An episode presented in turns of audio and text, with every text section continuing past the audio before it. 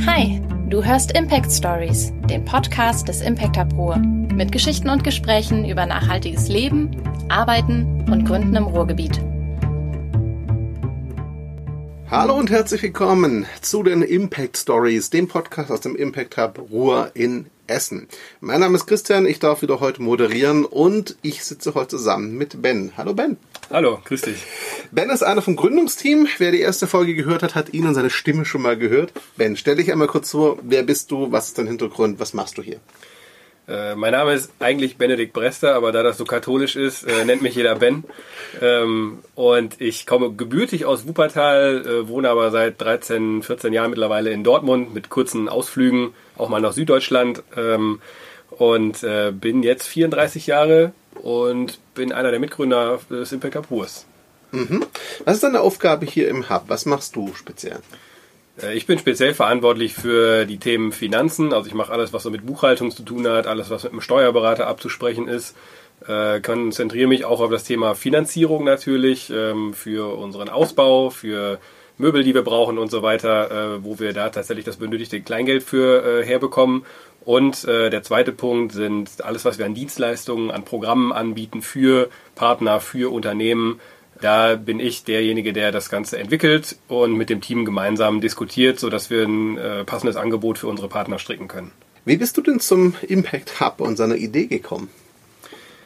Äh, das ist schon eine ganze Weile her. Äh, ich habe, ich kenne Ulrike halt schon eine ganze Zeit über eine gemeinsame Freundin.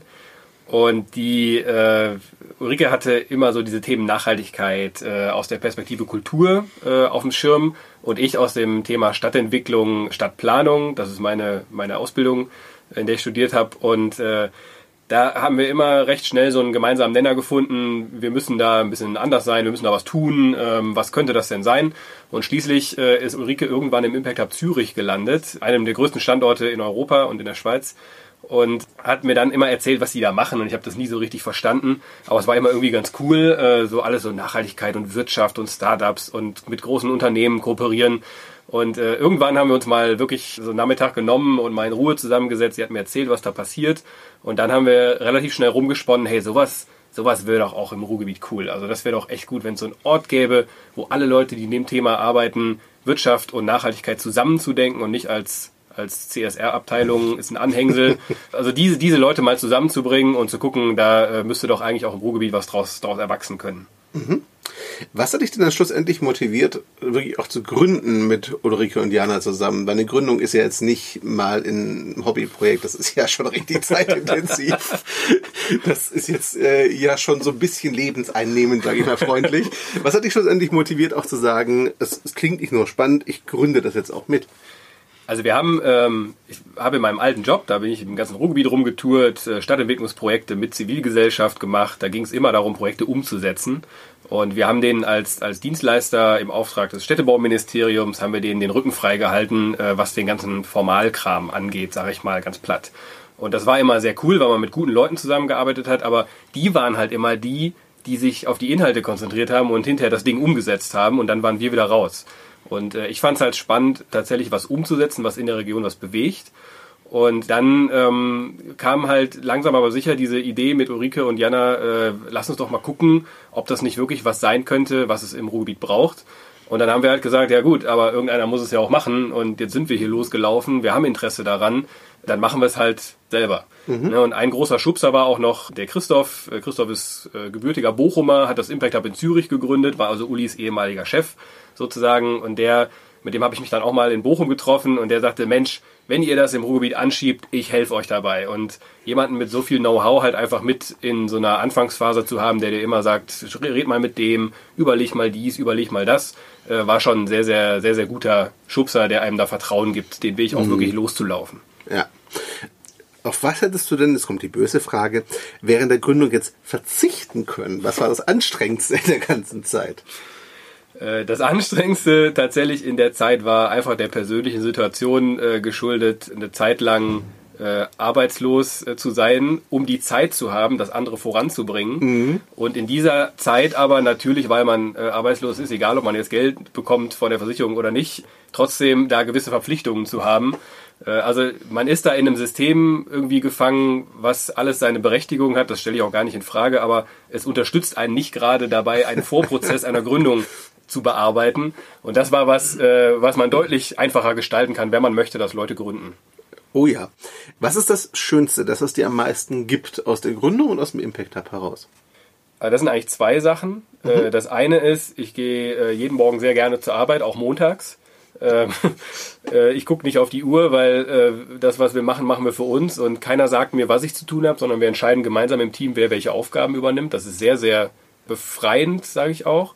Und das Zweite ist, ich lerne hier im Ruhrgebiet unfassbar viele Leute kennen sei es bei großen Unternehmen, bei kleinen Unternehmen oder auch die Leute, die bei uns arbeiten. Und äh, was die alle eint, äh, die wir hier kennenlernen in unserem Zusammenhang, ist, die wollen was machen, die wollen was mhm. Das sind keine Verhinderer, das sind keine Nörgler, sag ich mal, äh, mit denen man sonst häufiger vielleicht zu tun hat.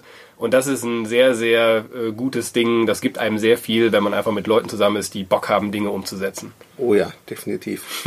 Zwei Fragen noch. Frage eins: Was ist dein Wunsch, wo es als hingehen für den Impact Hub? Äh, wir haben mit dem Impact Hub Ruhr ähm, natürlich, der Name sagt schon Ruhr, auch einen regionalen Anspruch. Der wird sich in Zukunft auch dadurch niederschlagen, dass wir mehr Präsenz in der Region haben wollen.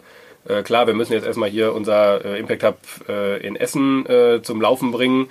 Aber da möchte ich gerne, dass wir ähm, da weiterlaufen und wirklich auch in der Region wirken können. Auch durchaus mit kleineren oder größeren Standorten. Aber das ist jetzt erstmal noch Zukunftsmusik. Mhm. Und letzte Frage, wer sollte denn in den Impact Hub Ruhr kommen? Also wir scharen ja eine Menge ganz verschiedene Leute um uns, die in der Kombination sehr interessante äh, äh, Projekte einfach wieder hervorbringen.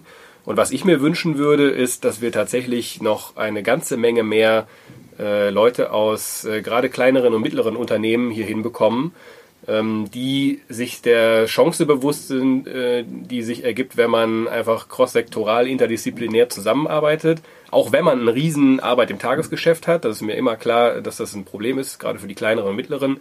Aber äh, auch die sollten sich mit unserer Unterstützung äh, gerne für die Zukunft fit machen, aufstellen, was alles, was in Richtung Nachwuchskräfte geht, Employer Branding, alles, was in Richtung Innovation geht und einfach auch mal neue Formate ausprobieren und sich als Arbeitgeber positionieren in einem Wettbewerb um die besten Talente. Wunderbar. Dann sage ich ganz herzlichen Dank für deine Zeit, Ben. Danke dir auch. Und euch, liebe Zuhörer, wie immer, danke für deine Aufmerksamkeit. Ihr kennt das Spiel, wenn es euch gefallen hat. Gerne teilen, gerne Fragen stellen und natürlich abonnieren. Ciao zusammen. Tschüss.